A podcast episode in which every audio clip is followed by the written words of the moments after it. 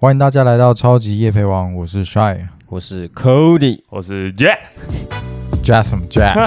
这是由三个男子组成的节目，每集都会选一样感兴趣的东西来分享给大家，即所谓夜配即生活，生活即夜配。好了，那一刚开始一定是我们大家都有的单元，就是夜配单元。夜配王的夜配时间哦。没错。那他这个故事是这样子啊，薛西佛斯被众神惩罚，永远要推着一颗石头上山，推到山顶之后，那石头会掉下去，那他要再重新再推上来，就这样日复一日，日复一日，因为这是众神觉得对于一个人最大的惩罚。那在我们看来啊，薛西佛斯其实是痛苦了，他正在接受众神给他的严峻惩罚，逼着他做毫无意义的人生。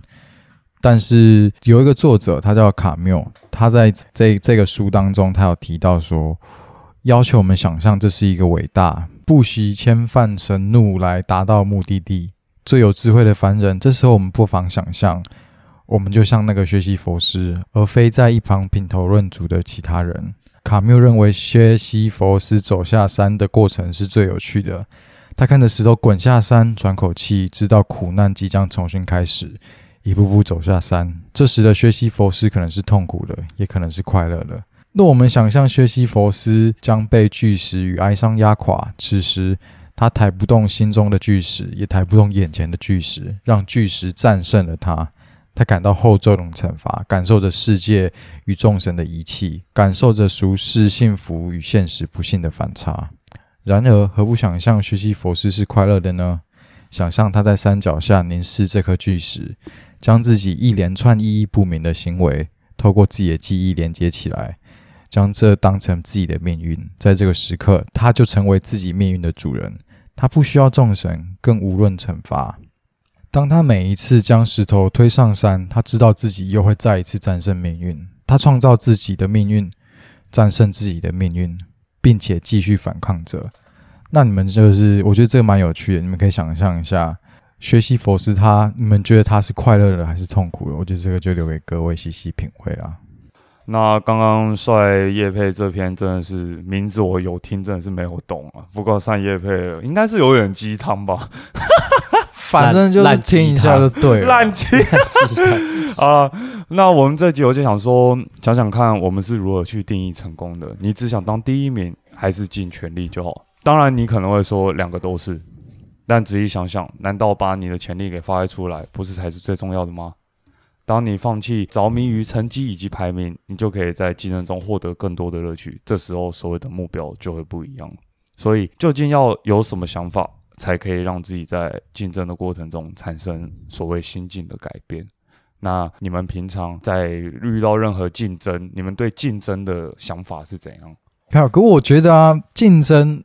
对我来说，其实是一个可怕的课题。就是很多时候，我其实常会觉得我有点办没有办法承受住那种竞争的压力，所以常常我选择是，嗯，更多是随波逐流。就是我现在能够拥有什么，我不会去太去奢求太多东西。我就是把自己目前每一步踏。啊，你不要用那种眼神看我，你又想讲什么？好啦，就是文清讲的话就听听就好啊。也是有一些含金量的吧，这一波应该是含金量零啊。晚点就看我的表现了啊啊，Cody，你通常讲到竞争，你会怎么？我就用一个小故事来举例，嗯嗯，就是我常常会觉得，比如说举例来说好，苏外可能。看到某一个玩具还是什么之类的，他就会开始玩嘛。他就会玩的很有趣的时候，他就推荐我们说：“哎，最近玩一个不错的东西。”你说像上一集讲，他想养一个小蜥蜴，可是像那个乐高嘛，他之前不是很迷乐高，嗯嗯嗯，然后他就会推荐我们玩嘛。然后我们看了说：“哎，我没有推荐你们玩啊。”有啦，你都说干这多屌，这不算推，买了一定增增值。然后好，我看了之后我说：“哎。”就看那个书外不是有有有的乐高组很大嘛，就是可能快比它什么星际大战，可能到那个成人的小腿那么高吧，有的那么大嘛，对不对？然后有时候看到书外组组完一整个，然后就书外可以，为什么我不行？书外这么，就是我有所以直接陷入一个竞争，哦，你说心中就莫名其妙就我也好像来跟你比拼。他有这个 set，我应该也要补齐吧？书外 OK，我绝对 OK 啊，而且我一次就 OK。你不要那边耍嘴皮子，现在也没看你拿出哪一组乐高。结果有一次，不是有些乐高店不是都会有那种呃很大一个池嘛，然后让你在里面挑，所以其实你就可以在里面小组一些东西。对对对对对对对。有一次我带我朋友就硬不找苏爱去，因为我想说如果找苏爱去。如果没有组起来很丢脸，我就找我一个朋友去，然后我带一个女生，一个女生没有去，然后我想说应该蛮简单的吧，反正就是一个几几何的组合这样，然后组一组组一组，我组到自己生气，我把把它摔回去，你恼羞我就算了，那个旁边弟弟就能看说哥哥为什么要这样子？我们是选择早上去，没什么人呐，然后就就摔回去，烂东西不玩。哎，可是有时候你在那个池翻，就会翻到一些很奇怪的东西。对对，很奇怪的那个形状的积木，甚至不是不是积木。有些里面什么，我那边翻到铅笔啊、叉子。为什么会有铅笔？还有小朋友乱丢其他种的玩具。啊那这样 Cody 在那间店这样待多久？一下家就煮？因为你那个池你要边找边煮嘛，所以大大概待了两个小时左右啊。你这样也待了两个小时，其实是一个训练耐心的一种。一个方式，那这样子更有兴趣的帅不就可能在里面待一个下午？有有可能，我通常是不直接买现成的，我觉得在里面煮那个那个积木都脏脏。买买现成的口袋也要够够。哎，不过我记得我之前啊，因为很喜欢某一个组某某一个 set，可是它已经绝版了，价钱超级高，原价大概两千多块，可是他那个那边要卖到六千多块，炒价炒到六千，三倍。因为他可能是几年前已经绝版了，然后他一直推我们可以投资，然后那时候我就记得，我就觉得不管怎样，我要一定要找出来，我就下载他的说明书，我一个一个零件去各大的那个乐高的那个大池去找，然后还有去网络上订零件。那好找吗？我弄了一一两个多月，最后终于让全部完美了。哇啊！所以你这样子拼拼凑凑，给你还是找到全部的？对啊，对啊，对啊，所以就是。但是那那我在这边跟苏爱道歉啊，我我在乐高这部分我输给你了，没事啊，那就是大家过去战绩辉煌的那一段时光啊。好啊，那就回到我们刚才说，所以究竟要有什么想法，才可以让自己在竞争的过程那个心境产生改变嘛？那我认为重点是你要去想，其实你可以拓展可能性啊，拓展可能性，什么意思？叫拓展可能性，就是。通常我们在不管是怎样大竞争或小竞争，你只要把它视为竞争的时候，你有时候会把它想成我不是赢就是输了。我看这篇文章，他是说不是赢即是输的想法，其实是被失败者所定义出来的。我们应该是要把这种竞争的局面想成是双赢的局面。那那你们觉得，身为一个赢家，我们应该怎么思考呢？身为一个赢家。我认为就是真的没有必要牺牲任何一方啊。像有的时候我在比一些比赛啊，不管是国高中大学那种运动赛事，尽管没有拿到很好的名次，我真的觉得还好。可是可能同队的朋友啊会觉得很失落啊，怎么没拿到？可是我真的就会嗯，用自己可能比较乐观的想法跟他们讲，真的没关系，因为好玩就好了嘛，这样子没有必要牺牲任何一方。那你打皇室战争的时候？不是就是非赢即输吗？皇室战争有时候你不能这样讲，这个想法就是失败者所提出来，就像是刚刚讲话那一位啊，谁？Cody，不要在那边碎碎念，不是，这样就是哎，假设你为什么要提我？哦，你没有那个面子承认你失败。好啊，我在失败中成长，就像是有点像，呃，你不用想象你是输啦或失败啦，你只是想象。我从中学到什么就好，就是在意那个过程就好。对啊，你你皇室输了，可是换个方向想，你学到可能是下次面对对方一样的这种牌组，那怎么打？那你想知道我从中学到什么啊？学到你荷包越来越紧吧？对啊，某人一直花钱买，这是秘密，不能讲我花了多少。好了，先不要耍宅，太太太宅了。好，回来回来回到主题，回到主题，我们应该是要看远一点哦。就像我们刚刚讲学到的东西等等，在一场很激烈的竞赛当中，可能当下你只会觉得重要的是你，还有你那个对手。但你也可以换一种方式去想，那就是你们两个人正在共同对抗，除了你们两个以外，很多的其他人。举个例来说，现在 YouTube 不是很红吗？很多 YouTuber 他们其实常常客串在他们的影片当中，呃，互相客串，对对，互相客串。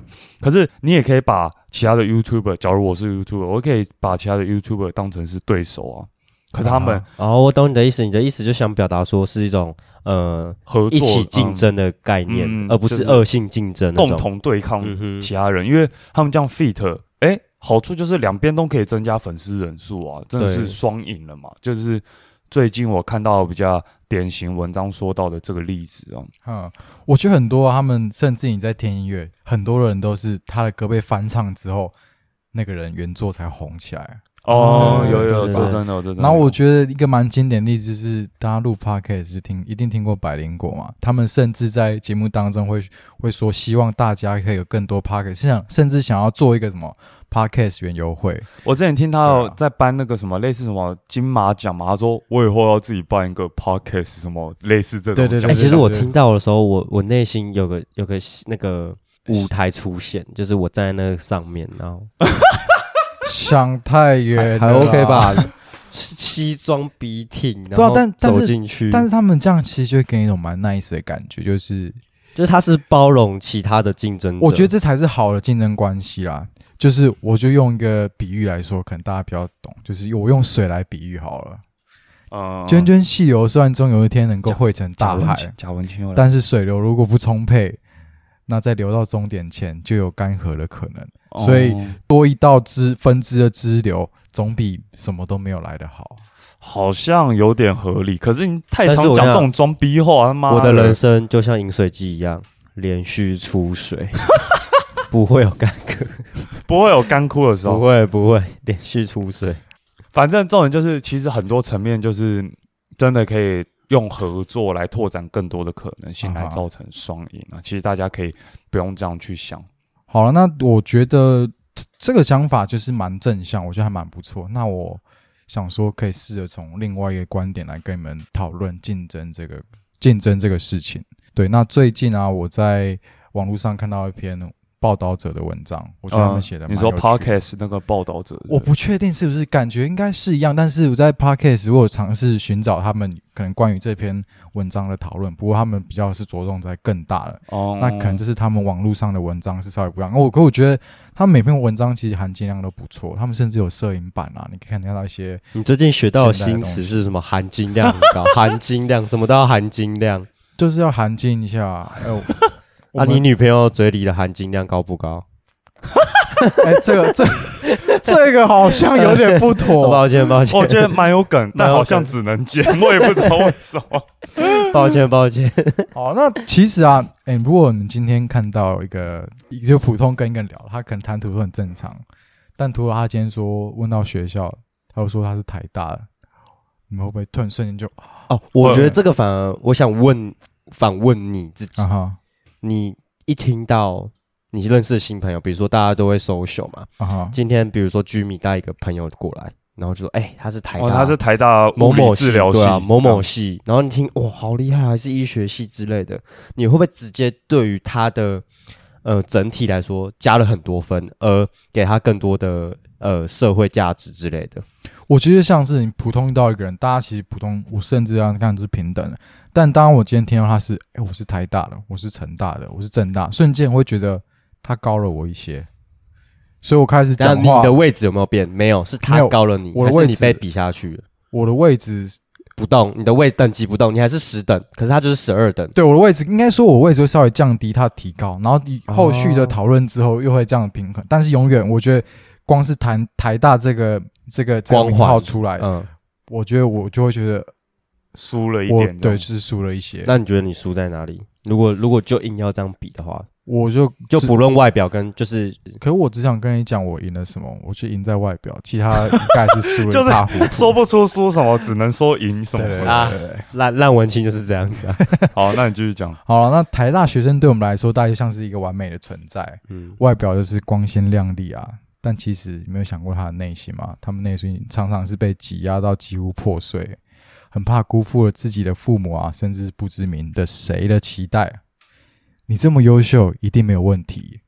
这句话的背后是大家对他们的想象，应该是一群被阳光普照、既胜利又璀璨的年轻人。但为何他们有强烈的情绪困扰，又为何被烈日灼身？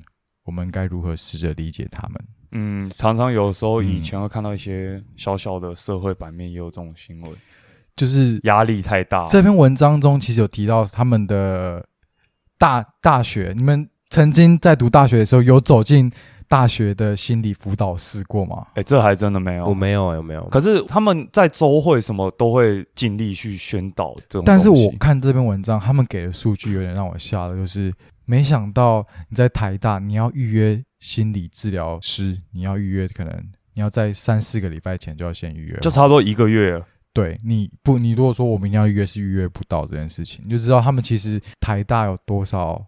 可是你你那个疗程有的不是都要一两个小时吗？你进去就是要一两个小时，对啊，因为他必须从了解你开始啊，要从头。所以其实一个一个医生可能 maybe 一天。不是五个学五个学生差不多，可重点是他们不止一个，他们好像是不止哦，一天七个哦，你说医生有七八个还八个治治疗师一样，可是一个医生可能一天只能看三个人吧？你如果推一个人两个小时，不是？但但回到我刚刚问，就是你们就甚甚至是北科啊，或是好这个量有多少大的还是算大？了解。他们甚至可以在走在台大校园，他们可以跟你们说哪哪一哪一栋的哪一个地方出过人命，是每一栋都有，不是只有说啊，就这一栋有。就像是以前某人在游泳池，还有人跟他讲过，有个阿北在游泳池出过人命，阿北出事了。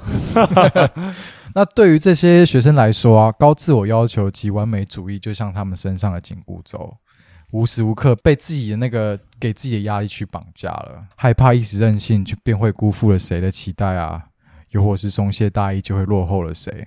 嗯嗯，他们身处在逆增上游的鱼群中，但是其实。很多时候，他们没有勇气游向其他地方，因为他知道他们不不只是为了自己而活。这是我在文章中看到一句，我觉得很有感触，就是他们进到台大，可是他们是在升学这个压力继续向前。他们已经到台大了，总不可能说我到台大我就开始摆烂了吧？都已经到台大，就是当然是要继续向前啊。这些高学业成就的年轻人被呃镶嵌在升学竞争体制最深的一群。就是他们从小就是不断在一个升学主义的这个架构下，不断的要被 push 向前。从一九九九年开始，就是台湾的政府就推动一个台湾青少年成长历程研究，得出的结论是啊，台湾青少年的学业成就和情绪困扰呈现正向关系。学业成就高的青青少年，其实心理痛苦的成分就更多。对，那后来就多了一个词，就叫做多元学习，因为他们觉得说。我们不能只着重在读书这个这个这个体制下，后面有时候那种大学的通识课也有点这种来源吗？它不单纯，它是有点像是从从国小开始的整个教育体制稍微做一个方针改变，就是我们开始有各种课啊，就是家政课学煮菜啊，然后还有一些奇奇怪怪的课，就是都要上了。美术课、音乐课、音乐课，哎，音乐课在干嘛？音乐课不用再吹直笛了吧？直，你说大学的吗？没有没有，我说。从国小，国小我最我唯一记得国小音乐，我人生最痛恨上音乐课跟家政课，对我自己来说不是一个放松的课程，哎，是一种累积我更多学业压力的感觉。对，这个其实说到它的重点了，音乐它有期中、期末考，我还得花时间去练那个。哎，我又不是天资聪颖，什么书都不用念。我想到很好笑，我记得那时候国小，我们音乐老师他是很。比较老一点，所以教学比较 old school 一点。那大家都要带纸笛，嗯哼。然后我就是打死不买纸笛那种。我也是。然后期中、期末，然后老师都知道说，那不然你借个同学纸笛，你就在上面按指法，然后就给你过。然后我就这样子坚持到国中都没有买过纸笛。然后国二的时候，那个老师呃就退了，退休了，换一个新的老师。然后新的老师教学就不一样，他每节课就会在放音乐的 MV。哎呦，然后我们就一直看，然后这样，哎呦，好开心呐！今天有新音乐听哦。教学方式不一样，也会导致学生的心态不一样。对对对，我只能说，音乐课买来纸笛，最后都变被被我们当成武器来玩了，都变成哈利波特，大家都这样乱插，里面全部都是口水。我还记得有我国小同学抄给小，他把里面就吐满口水，故意哦，就是纸里面本来就有口水嘛，可是他是直接把里面注满他的口水。然后他就拔开，在那边乱甩，所以把全班甩的都是 cos。然后有些人被甩到呼吸，有些人被甩到他可能很很冷静嘛。我被甩到，我觉得干超臭，因为你也知道口水干掉很臭。嗯，不要再跟我讲直笛课。好啦，对啊，那其实在这个新的新的词出现叫多元学习下，其实就制造了一个新的恶性循环。青少年现在除了考试之外，还得参与各项的活动，累积履历，才能在新制度进到理想的学校。但是这这个结果啊，就是他们之前在说。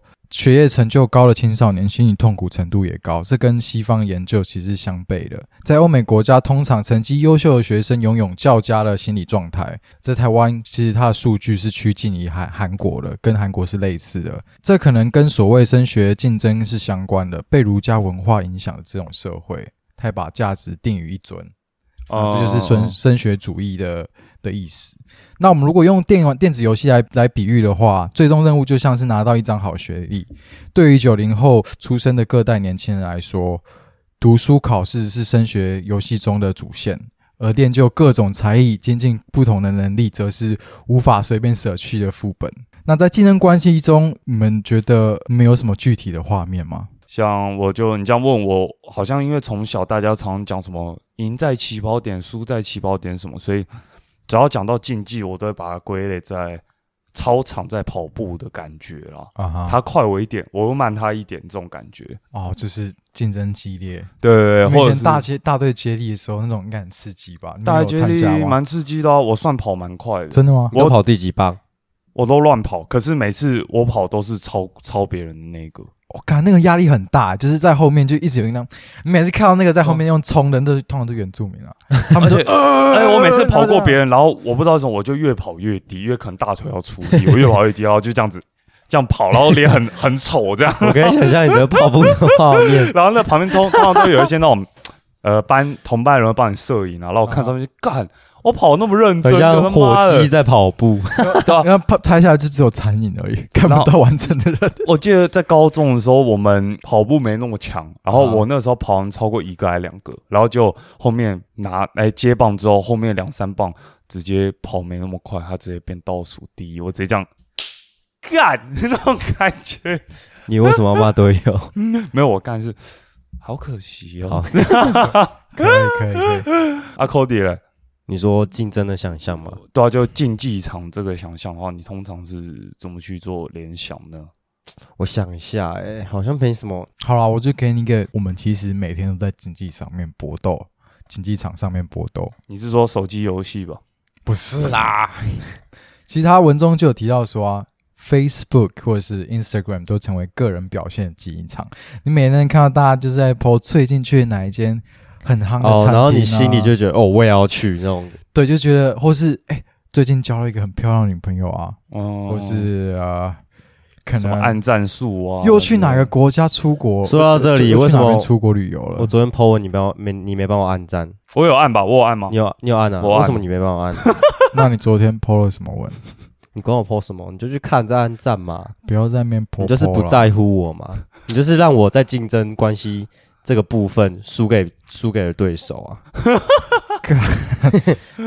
那我再接下来第二个问题，你们觉得竞争需要面临什么样的挑战呢？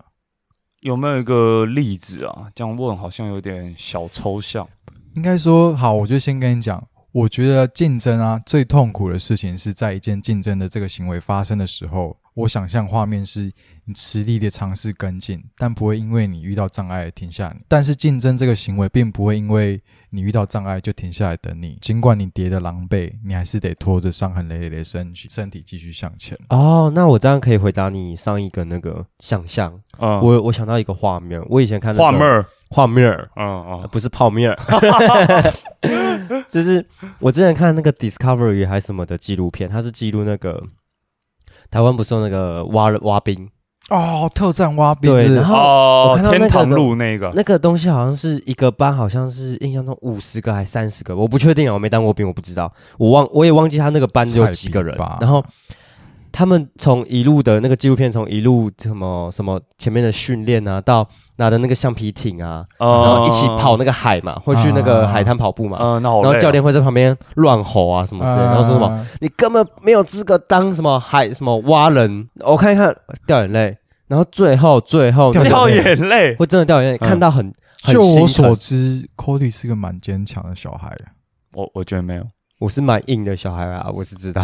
好啦，然后那个纪录片的最后是要爬那个天堂路嘛，大家都知道那天堂路有什么那什么那什么枯老石是不是？对对对。然后还有那个什么，你爬到枯老石的时候，它会在你身上一直洒水，呃，海水对不对？是海水还是什么？我不知道。然后很痛，因为爬枯老石，你它是什么？从上半身。这样碾的过去，手还有手要放后面嘛，要不然是跪着爬过去，啊，不然就是用用躺着这样撸过去之类的。然后看完之后，身上都是伤，可是他们是在爬的过程中，他们一一直在激励同行的队友啊，说努力撑下去，就剩这五十五十公尺了。我记得那个连那个亲友啊、女朋友，然后都在旁边，然后一边哭，加油啊！对，那个我还记得有一个有几个人是家人跟女朋友都有来嘛。然后他们会边爬边哭，因为这太痛苦了。好像有人还爬完还求婚，对，然后呀，我先讲完那个 part，就是班长好像知道他们，因为他可能感情很好，因为小很小的班级嘛，不会有不会像当兵那样那么多人嘛。然后他们都知道家长跟女朋友来嘛，结果有人有人爬到一半要放弃，然后 Cody 先把眼泪擦一下，太激动了。没有，我等下才会哭。刚刚那个是汗汗珠汗珠，讲到流汗，可以可以。重点是班长就问他说：“你确定你现在就要放弃吗？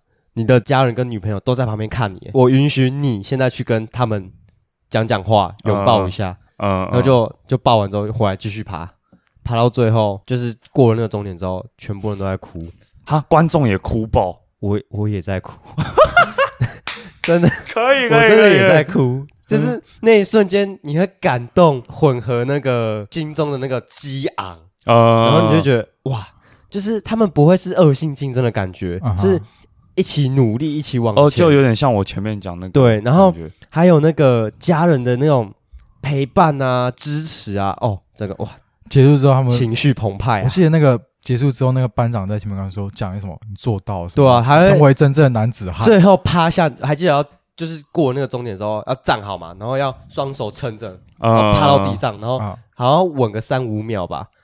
感那一瞬间真的是超感动，真的是不错啊！你让我想到这个竞技场就是这个画面，这个很有画面。你刚才说那个问题，我在以刚赛跑来当做例子的话，我比较像是不是有那种路障的那种竞赛，说五百公尺跨栏跨栏那种，我比较像是你刚刚讲的是竞争中跑到一半啊，前方怎么突然出现了栅栏这种感觉？可是面对从来没跳过栅栏，那个很高的，其实。那你一定是跳不过去，你甚至会跌倒。但是你跌倒过后，我觉得你就会学习到你怎么去跨下一个栅栏了。嗯，对我来讲，我的想象是这样：突然掉下来的栅栏。现在大家就是一个脑袋大喷吧，我也想到一个东西。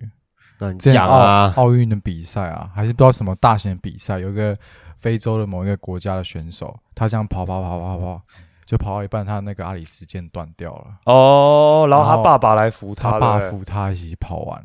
看那个，我看到现现场都在拍手。然后我记得他们被就是后面有帮他加音效，他那个音效是 We are the champion。有这也有画面，有那个那个声音乐一下，我直接是爆哭。好了，那我们就回到正题一下，我把这一段剩下一点点含金量最高的地方放在最后，好不好？好，那就最后，我觉得再拉回来啊，就是小时候其实会有一个观念，就像大家讲，为了达成一个目标，牺牲再多也要咬紧牙关。其实有时候想想，我觉得这个蛮残酷的。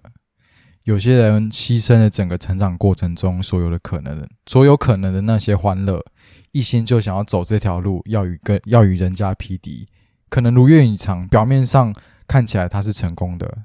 但因为付出的代价太高，所以很多时候他就 lose 掉一些可能他人生中可以享受到另外一些东西了。嗯嗯嗯。所以我认为啊，当有一天如果你尽力却不如预期，请你跟自己说，请不要再那么努力，让自己好好休息一下，等到重整自己的心态，再跨步向前。呃，就有点像刚刚 Cody 讲的。有一个有一个军人嘛，到爬到一半不行，然后班长容许他先去旁边休息，跟家人啊、女朋友补充一下 energy，对不对？好，那我这边就来插一个，刚刚讲到，刚才只讲一点嘛，拓展可能性。嗯哼，那这边我再讲一下第二点，就是分享热忱。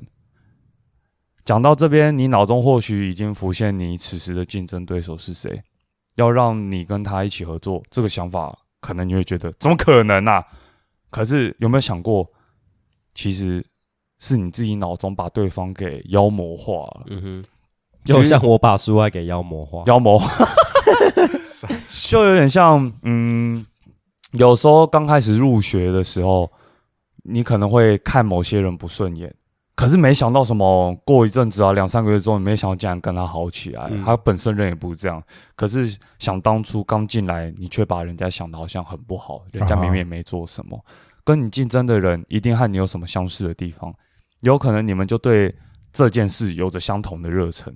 举例来讲，最经典的就是红袜跟养鸡啊，每队哎每次两队打起来，就是非常多人会关注的一场大赛，也就是大家称的。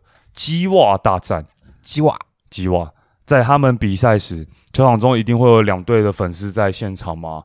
那他们都是非常疯狂，大家都知道，球队的粉丝要疯狂起来都是可以吓死人的。台湾也是，哎，兄弟像跟那个统一师嘛，就不能坐一起，坐一起会打架。他们疯狂到见到敌对的粉丝，甚至骂对方，或甚至会出手的，像刚刚帅讲的。尽管在他们眼中，他们非常不喜欢的对方，但仔细想想。这两队的粉丝都有着共同之处，那就是他们非常喜欢体育赛事，而且他们以他们的队伍为荣，这就是他们共同分享的那个热忱啊！啊哈，那常常在竞赛中，我们会牺牲掉一些东西，像刚刚帅讲的。但想想看，今天如果不是在这个竞赛中的人，就是旁观者的话，他们会看到我们牺牲掉的东西吗？其实不容易，因为他不懂我们在干嘛。但我确定的是，知道你有牺牲东西的，一定是你的对手。因为他跟你共同在努力这个，所以你有牺牲掉东西，他是知道。因为你们热忱的一样，从某个角度来说，你的对手反而是最了解你的人啊。这是我的想法。你这个这个这段话让我想到一个大家都知道的知名品牌的竞争故事。什么品牌？Benz 跟 B N W。哦，这也太知名了吧？很知名，这应该大家都知道啊。就是大家应该都有看过他们的。我问题，嘿，Benz 是。冰室吗？还是 Benz？哎，好问题，Benz 是冰室吗？我觉得是冰棒。干这什么烂？冰棒是 Lancing 吗？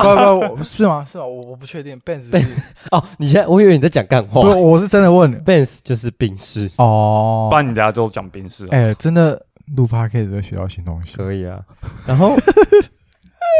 他们他们这个竞争已经维持了一百多年了啊，然后我们就前阵子冰室的广告有写说，就是广告台词啊，就说感谢一百年的竞争，没有 B N W 的那三十年是有那么的无聊，那是如果没有他们，那将是多无聊的一件事啊！如果没有 B N W 伙伴的同行，最创新的科技，最酷的设计，最好的顾客满意度。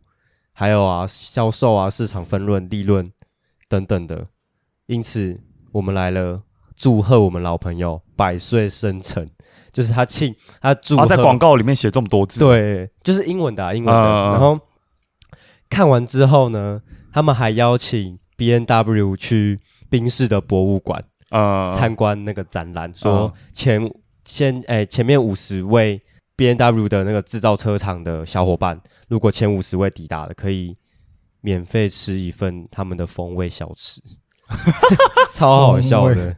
然后还有那个 B N W 车迷，有车迷，这是车迷的啊，他还会说：“I was not when you were born, you were old when I was born。”就是君生我未生，我生君已老啊。就是说，就是 B N W 想要表达说。呃，B N W 现在这么这么好了之后，冰室已经被已经老了老了啦，没有用了啦。但是这是那个网友互相网友的恶搞，这是网友的恶搞。然后之后呢，B N W 又也拍了一个致敬广告。这个广告是讲说，那个执行长蔡策先生退休的时候，他从呃冰室的那个办公室出来嘛，然后到了大厅。接下来，那员工们一一热烈掌声道别，然后还有合照啊之类的。最后交出自己的员工卡之后呢，坐上了宾士的轿车离开。那是他待了很久的公司公司嘛。嗯。最后回到了他自己的家里之后呢，他跟那个司机握手道别。结果跳了下一幕之后，蔡策坐上了 B N W 的 i 八跑车。然后自己开出开出，然后有钱人就是任性，这就是 B N W。送给宾士的广告，嗯，然后就是终究还是得开 B，所以他是真的 B N W 的公司，真的去找 Benz 的，没有，那个应该只是没有，我有看过啊，他们是找很像蔡策，对，那是找怎么可能？因为那个蔡策其实，如果你能够在那么大家公司待那么久，应该是对自己品牌有一定的喜好，他们只是他们只是在对，我觉得其实他们这种广告的那个发想，其实很多都蛮有意思的，就蛮有意思啊，真的不错。然后就 B N W 这个广告是想就是写说，这是 B N W 广告在调侃。执行长退休后，终于能自由的做自己，而不被兵士绑架。广告一出，兵士也在那个 Twitter 分转分享这部影片，说谢谢 B N W 的好心建议，但我们百分之百确定，执行长已经决定改投入宾士 E Q 的怀抱。E Q 就是宾士最新的那个电动车啊。然后我就觉得。Jimmy 刚刚前面讲的那段话，让我想要 Benz 跟 B N W 这段竞争关系。他们其实真的是算是最了解对方的。对，然后一路这样竞争上来，然后也不会听到彼此在对彼此的企业做什么任何的抨击啊之类的。我觉得真的是一个很好的形象，嗯，给社会大众一个很好的心态啊。我觉得他，我觉得 Cody 讲这段还蛮不错的。我记得前几天我们那时候在便当店吃饭嘛，然后。Cody，Cody 真的是冷知识王。他又跟我分享了另外故事，台湾的 台湾的这个社会体制跟国外。那时候听到我还想说，干他公三小。其实你可以不要连平常闲聊都这么认真。没有，有时候就会分享一下我在网络上看到的一些文章啊，就是自己消化后觉得真的还不错的分享。他其实让我蛮 shock，平常除了分分享番号给我，也懂得分享这些小东西。上次分享那一片还不错吧？可以可以可以啊，Cody 分享一下啊。啊，这个故事就是因为我们那天去吃便当店嘛，然后我们前阵子其实我一直有跟居民还有 Shy 说，哎，要不要一起搞个便当店？然后他们一直先否啊，先否啊，他们一直说什么，哎，不要啊，什么你还有很多事情可以做啊。然后就我就一直翻那个 Facebook 之类的，然后我就看到一一个文章，他是说有一位经济学家是这样讲的：如果一个犹太人在某一个地方开了一家修车店，生意很好。那么第二个来这边做生意的犹太人，他会开一个饭店。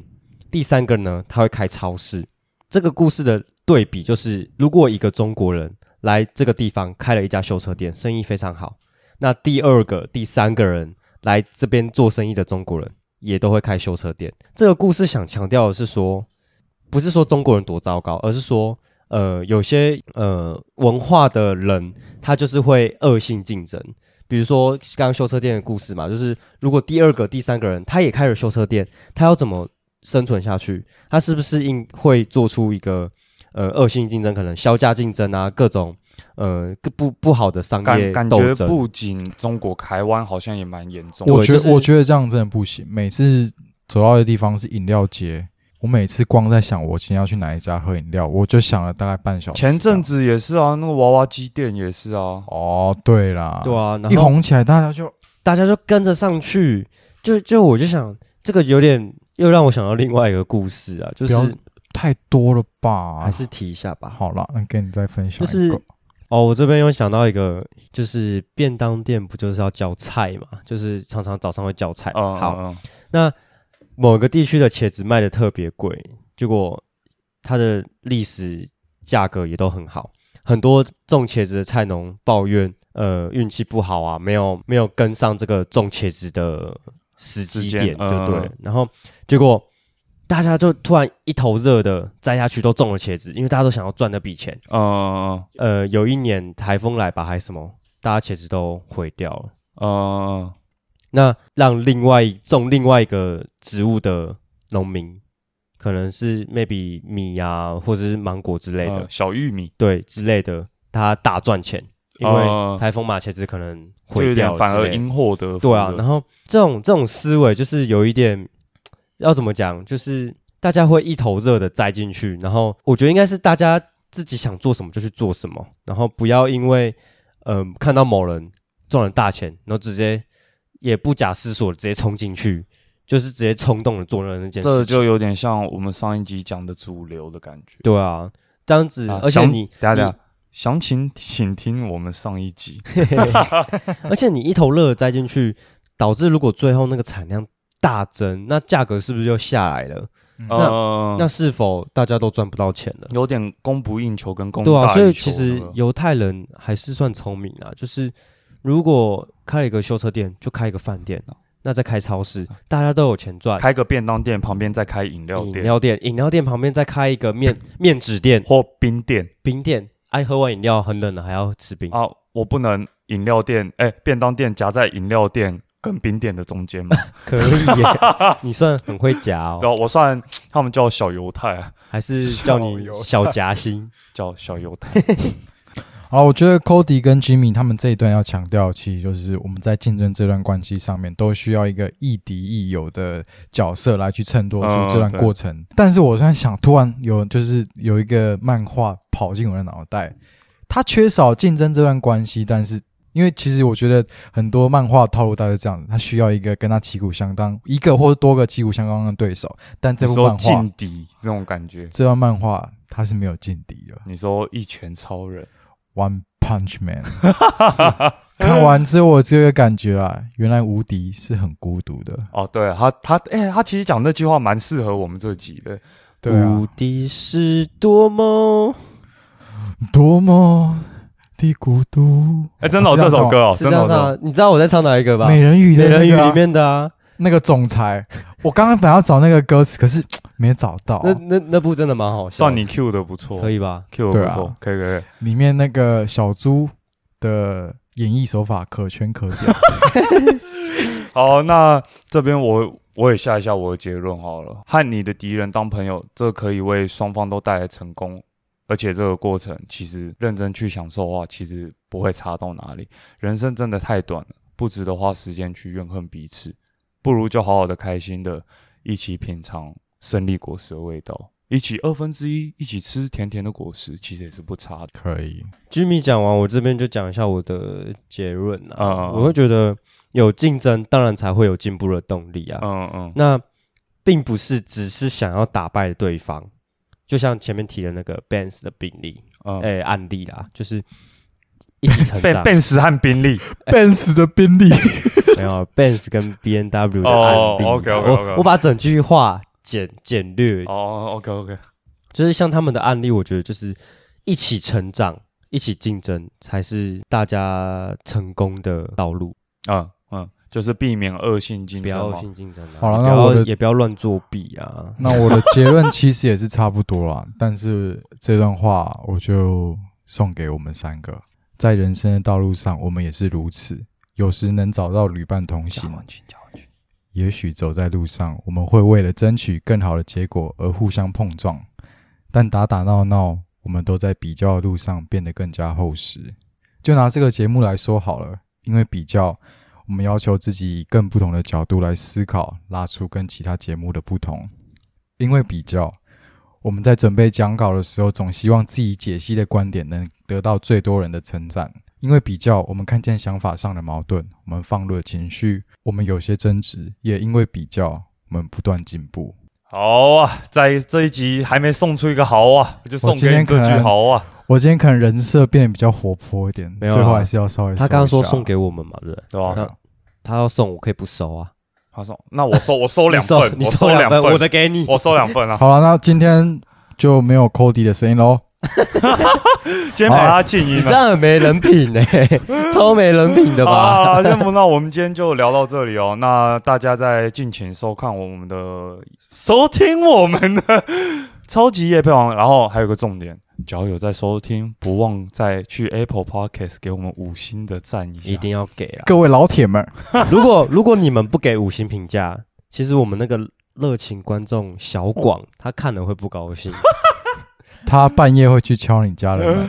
好，那就先这样。那我是 J，我是 Cody，我是 Shy。好，谢谢大家。